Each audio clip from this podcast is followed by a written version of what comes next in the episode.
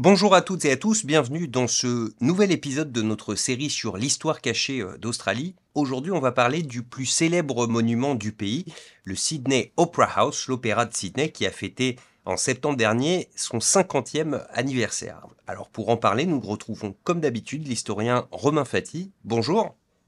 Bonjour Grégory et bonjour aux auditeurs.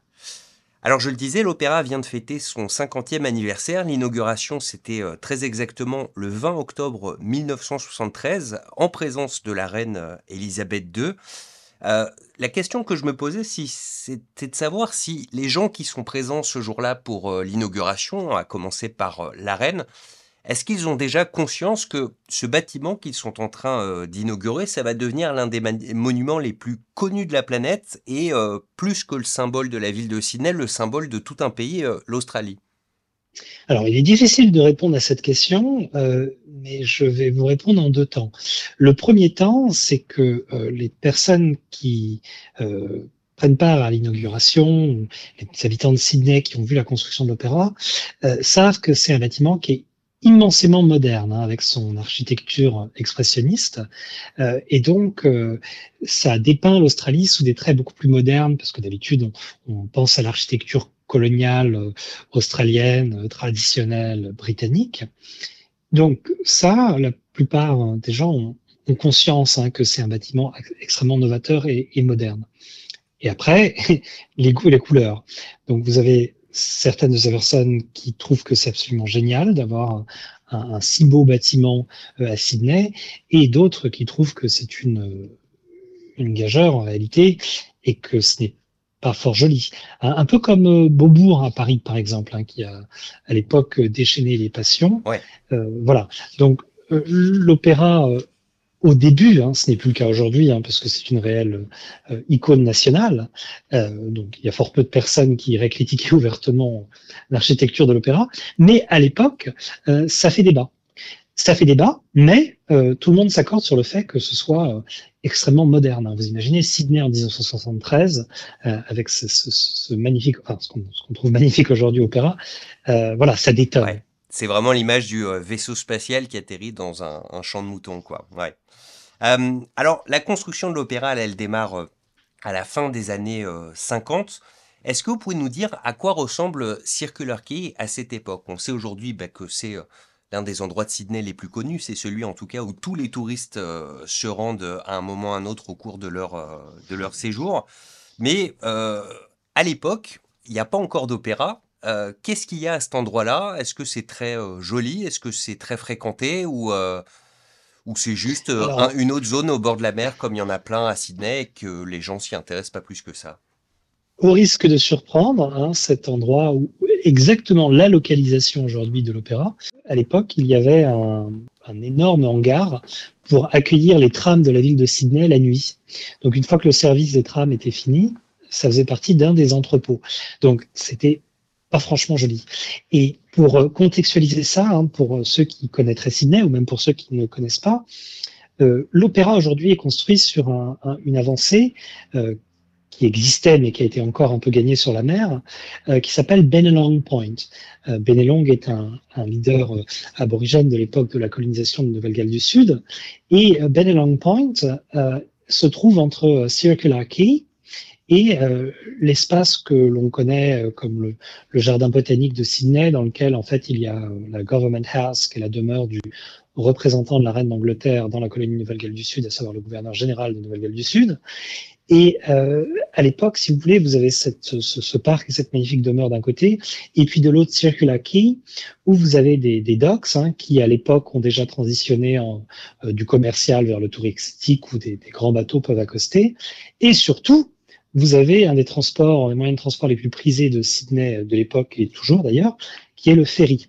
Donc Circular Quay, qui est juste à côté maintenant de l'opéra, euh, c'est un point d'arrivée et de départ pour les très nombreux ferries de Sydney qui permettent aux habitants, s'ils ne veulent pas prendre le train souterrain ou, ou, leur voiture, de se déplacer dans les différentes euh, baies et, banlieues de Sydney. Donc à l'époque, en fait, on utilise une localisation qui est absolument centrale, hein, qui est vraiment euh, au cœur de Sydney et euh, à son ancienne existence en tant que bâtiment public, entrepôt, quelque chose qui a vraiment l'air industriel et pas très joli, c'est remplacé par un, opéra. Donc euh, tout de suite, on, donne un écrin. En fait, il est décidé que l'opéra ne serait pas au, bord de la ville ou dans ses banlieues éloignées, mais absolument au cœur de la ville, à son cœur historique, à son cœur euh, politique, et puis euh, à son cœur entre guillemets visuel, hein, parce qu'on est sur un des endroits les plus jolis de la ville.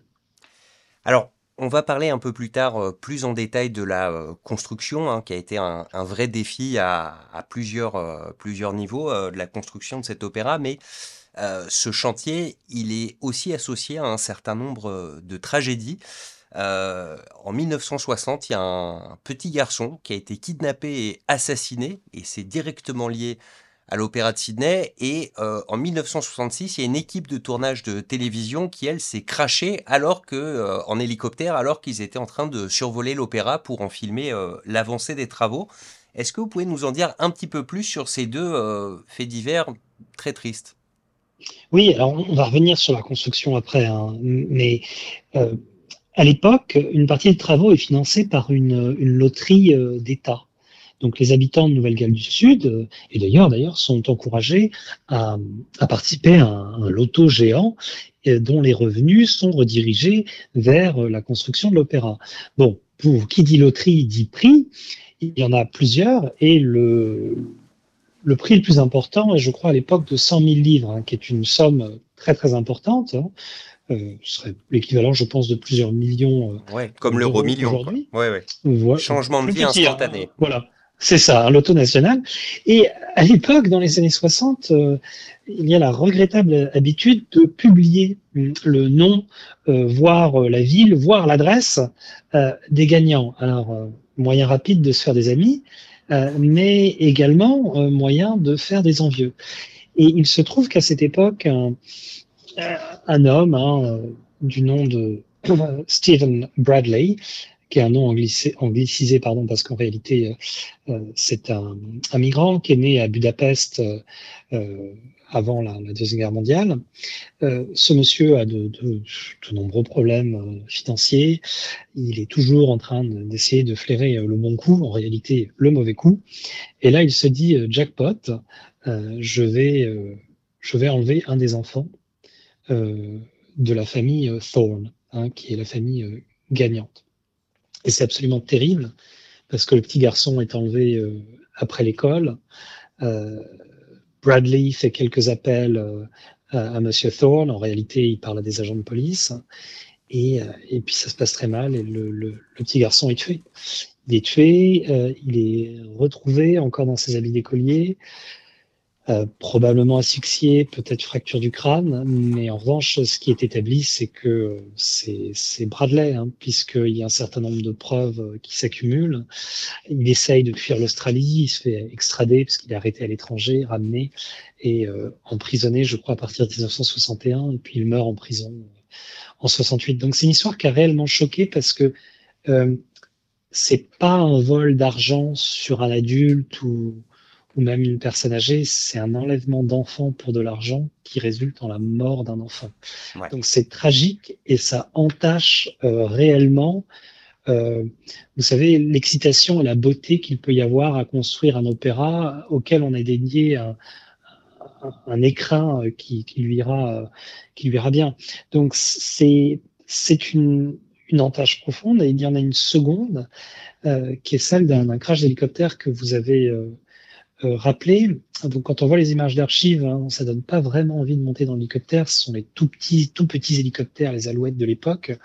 Euh, et en réalité, euh, vous avez ce qui, est, intéressant, ce qui est tristement intéressant, c'est que vous avez plusieurs vidéos, dont une qui a été tournée à l'intérieur au moment où en fait le moteur lâche et donc l'hélicoptère s'emporte, il tourne sur lui-même jusqu'à ce qu'il crache. Et en parallèle, vous avez une autre vidéo où on voit du sol euh, ce qui se passe. Euh, et ça a énormément euh, choqué puisque c'est c'est un hélicoptère qui bah, finalement se crache en ville, ce qui a conduit les autorités australiennes à revoir leur législation de survol des milieux urbains en grosso modo en interdisant, en, enfin, en ayant des énormes restrictions sur tous les appareils qui n'ont qu'un moteur. Hein. Si vous avez deux moteurs, s'il y en a un qui lâche, bon, au pire, vous pouvez vous sauver et puis surtout euh, sauver les personnes qui sont en dessous. Donc voilà, une deuxième histoire qui a entaché euh, euh, la construction de l'opéra, mm, mais en réalité, euh, euh, ce qui était le, le, le plus compliqué, peut-être que je vais vous laisser amorcer la prochaine question, c'est la, c'est la construction. Ouais. Et oui, parce qu'on a affaire donc à un bâtiment, vous l'avez dit, extrêmement novateur, euh, qui emploie des méthodes de construction et des méthodes architecturales qu'on n'a jamais expérimenté jusqu'à présent.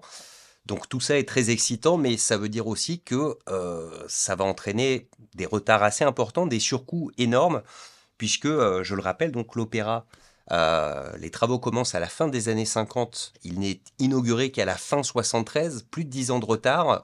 on estime que le budget consacré à sa construction a été multiplié par 10 par rapport à son estimation initiale. Est-ce que vous pouvez nous en dire un petit peu plus justement sur les, difficultés rencontrées euh, sur ce chantier? Oui, tout à fait. Alors, je vais reprendre par le, début. La compétition, elle est lancée par le gouvernement Cahill de Nouvelle-Galles du Sud en 1955. À l'époque, ils reçoivent un peu plus de 230, 233 projets hein, design, et le gagnant est annoncé en 1957.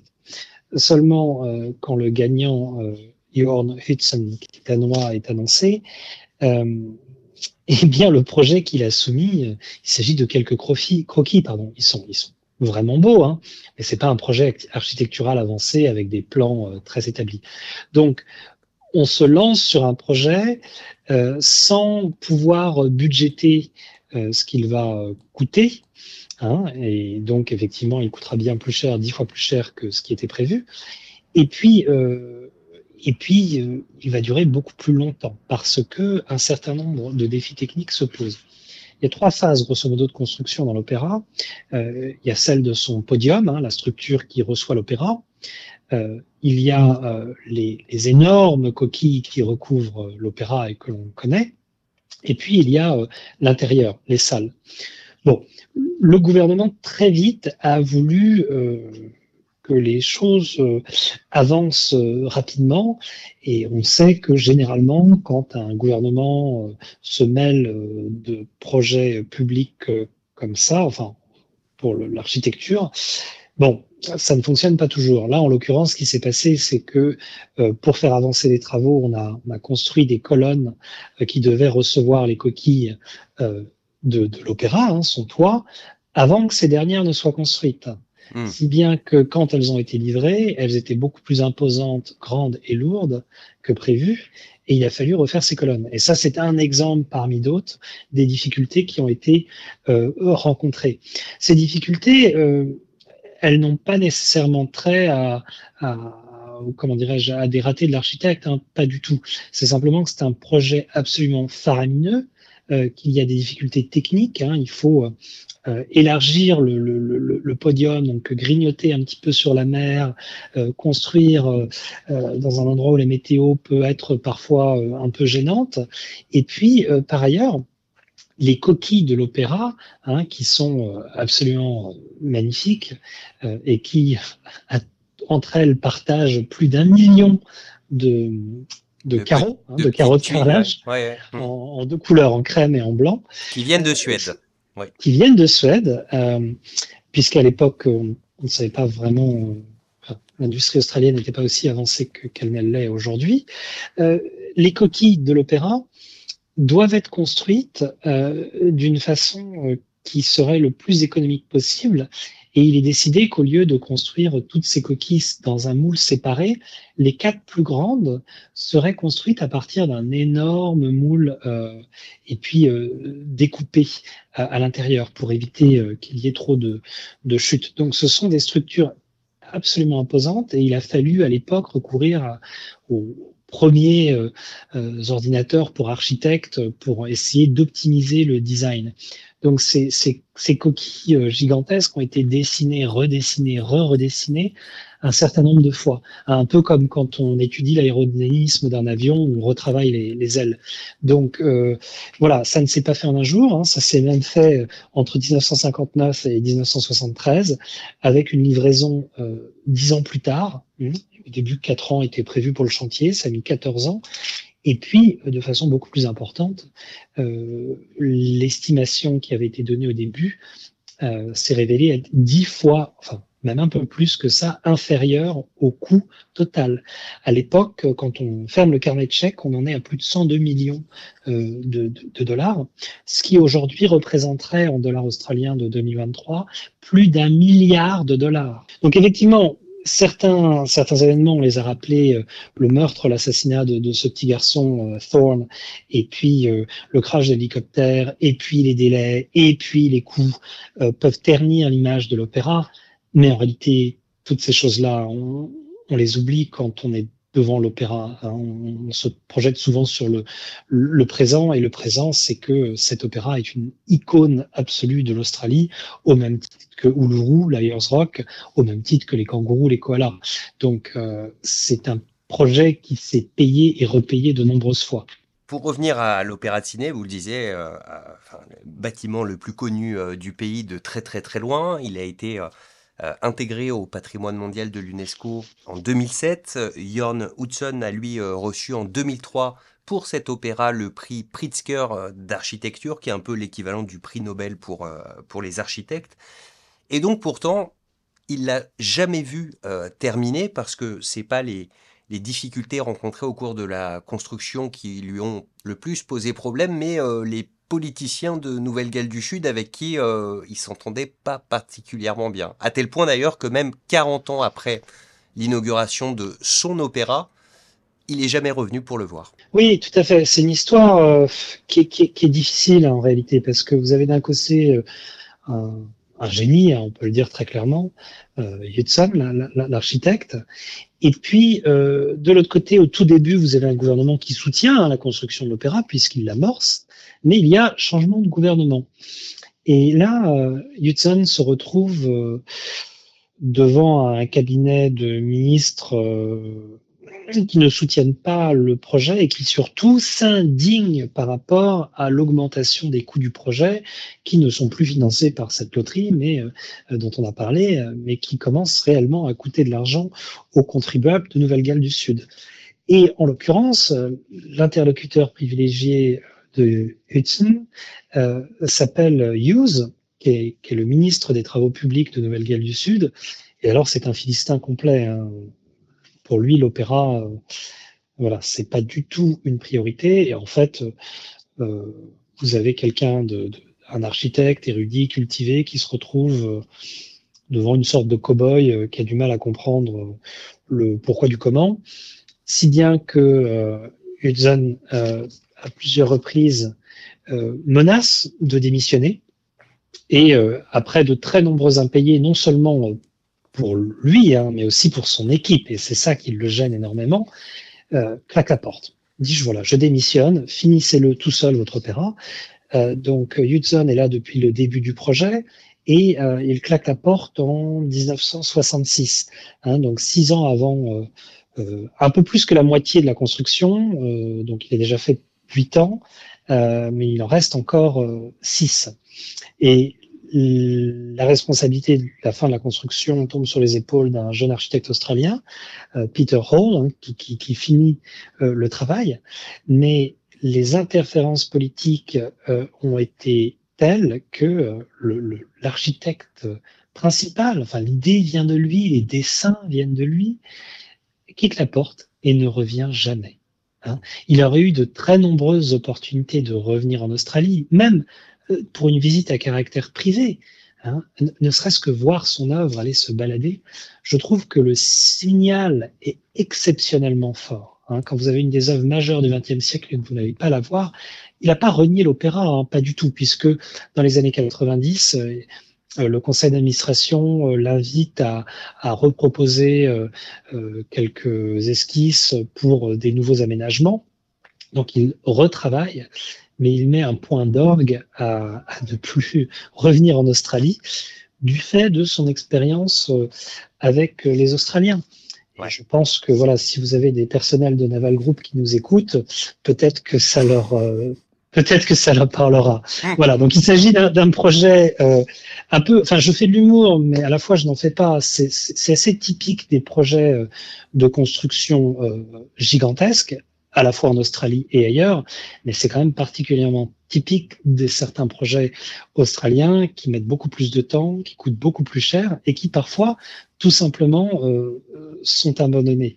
Hein. Et ça, ça, représente une culture de travail qui est aujourd'hui euh, représentée dans une série télévisée qui s'appelle Utopia, Utopia, et qui est absolument géniale. Hein. Si vous travaillez dans le monde de l'entreprise en Australie, euh, vous aurez peut-être beaucoup de mal à regarder cette série parce que euh, elle fait grincer.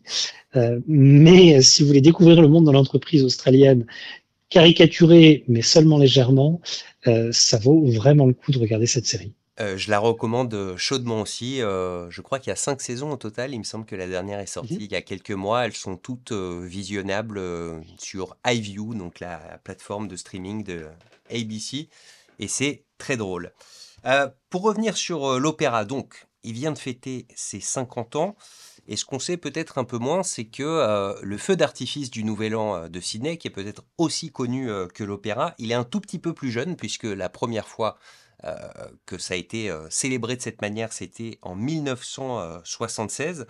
Et la question pas du tout historique que je me posais, c'est que on a d'un côté ces feux d'artifice qui sont vus chaque année par plus d'un milliard de téléspectateurs euh, dans le monde. Euh, il y a toujours des images de différentes villes à travers le monde qui fêtent le Nouvel An, mais Sydney, c'est l'incontournable parce que ce serait le premier pays qui passe le Nouvel An, même si c'est pas tout à fait le cas. Euh, et voilà, donc la question que je me pose, c'est est-ce qu'il y a un milliard de téléspectateurs pour voir le feu d'artifice du Nouvel An? Parce que dans les images, on a évidemment le Harbour Bridge qui est magnifique, mais aussi l'opéra que tout le monde connaît ou euh, est-ce que l'opéra est aussi connu à travers le monde parce qu'on le voit tous les ans à la télévision euh, au moment du passage du Nouvel An? Bref, c'est un peu la question de l'œuf et de la poule. Quoi. Alors, les deux, mon capitaine, oui, effectivement. Euh, il y a plusieurs choses. Hein. Déjà, il y a l'extase que certains ressentent par rapport à voir Noël, enfin, en l'occurrence, le Nouvel An, en été. Hein, donc, euh, vous avez de, très nombreuses personnes dans l'hémisphère nord euh, qui visionnent ces images parce que euh, passer le nouvel an, non pas sous la neige, mais à la plage, il y, y, a un attrait, si vous voulez. C'est assez exotique. Et puis par ailleurs, il y a le fait que effectivement cet opéra soit devenu une réelle icône euh, non seulement de l'Australie, mais une icône de l'architecture mondiale au même titre que le Taj Mahal euh, ou la Tour Eiffel ou les, pyramides du Caire. Euh, voilà, c'est visuellement un patrimoine qui est connu immédiatement. C'est-à-dire que vous n'avez pas besoin de dire à vos téléspectateurs ça se passe à Sydney vous montrez l'opéra et tout de suite on sait que euh, on est en Australie. Et donc effectivement l'écran qui a été choisi euh, pour recevoir l'opéra sur Benelong Point n'est pas un hasard, parce que c'est à côté euh, du Sydney Harbour Bridge, euh, qui est moins connu des non-résidents australiens, mais qui est un, un succès industriel et architectural absolument monumental, qui relie deux rives de Sydney. Et si un jour vous rendez à Sydney, je vous encourage vraiment à louer un canoë-kayak et à, à faire du kayak, tout simplement, sous ce pont. Vous y avez le droit, faites attention au ferry. Et la hauteur entre l'eau et le plancher du pont est absolument spectaculaire. C'est-à-dire que l'opéra euh, disparaît tellement il est petit par rapport à l'ampleur de ce pont. Et c'est depuis ce pont, et depuis l'eau également, que les feux sont tirés, avec aussi d'autres parfois tirés euh, près, près de l'opéra. Et en fait, ça, forme un tout. Je pense que c'est. Pourtant, le pont a été construit en 1932. Hein. Euh, tout ça est indissociable. Le pont, Circular Quay, et, et puis bien évidemment euh, The Opera House, euh, qui, qui sont voilà des icônes de Sydney. Et aujourd'hui, ce, cet opéra est visité par plus de 8 millions de touristes. Alors, vous pourrez me dire, oui, mais euh, c'est rien comparé au Mont-Saint-Michel ou au Louvre. Oui, mais la France est le pays le plus visité du monde. L'Australie, vous êtes euh, en bout de course. Hein. Après, euh, il y a les pingouins. Donc, il y a moins de touristes de fait. Et donc, 8 millions, c'est quand même assez exceptionnel pour un monument. Et puis, plus de 350 000 visites guidées. Alors, si un jour vous rendez à Sydney, je vous encourage réellement à visiter l'opéra. Alors, c'est un de ces une de ces œuvres qui est quand même plus belle de loin que quand on est à 15 ou 20 cm parce qu'on en voit tous les petits défauts. Mais vous n'avez pas besoin d'un billet d'opéra ou d'un billet euh, de concert ou de ballet pour vous y rendre. Hein. Euh, il y a un restaurant, il y a aussi, euh, vous pouvez prendre un verre à l'opéra, et ça vaut vraiment le coup. C'est un spectacle assez magique parce que vous voyez depuis l'opéra ce pont dont on vient de parler qui est absolument exceptionnel. Et si vous vous sentez une âme de personne qui fait de l'escalade, vous pouvez escalader le pont. Alors pas tout seul, hein, il faut acheter un billet. Et puis vous verrez euh, le panorama euh, de l'opéra depuis le pont. Donc les deux se complémentent très bien finalement. Merci beaucoup euh, Romain Fati pour toutes ces explications. C'était un peu long mais très intéressant et puis c'est l'opéra de Sydney, il le, il le mérite bien après tout. Je précise également qu'au début de notre entretien, on a mentionné l'endroit où se trouve l'opéra, Benelong Point. Si vous voulez en savoir plus sur qui était ce Benelong, euh, qui était un petit peu le leader de la résistance euh, aborigène au tout début de la colonisation, eh bien, on a consacré un épisode de, notre série sur ce sujet. Vous pouvez la retrouver euh, ben, en allant sur le fil de la série d'Histoire cachée d'Australie. Et puis, ben, Romain Fati, donc encore une fois, merci pour tout. À très vite pour un nouvel épisode et bonne fin de semaine à tous. Bonne fin d'année, bonne fête aussi, tant qu'on y est. Bonne fête à tous. Merci. Bonne journée.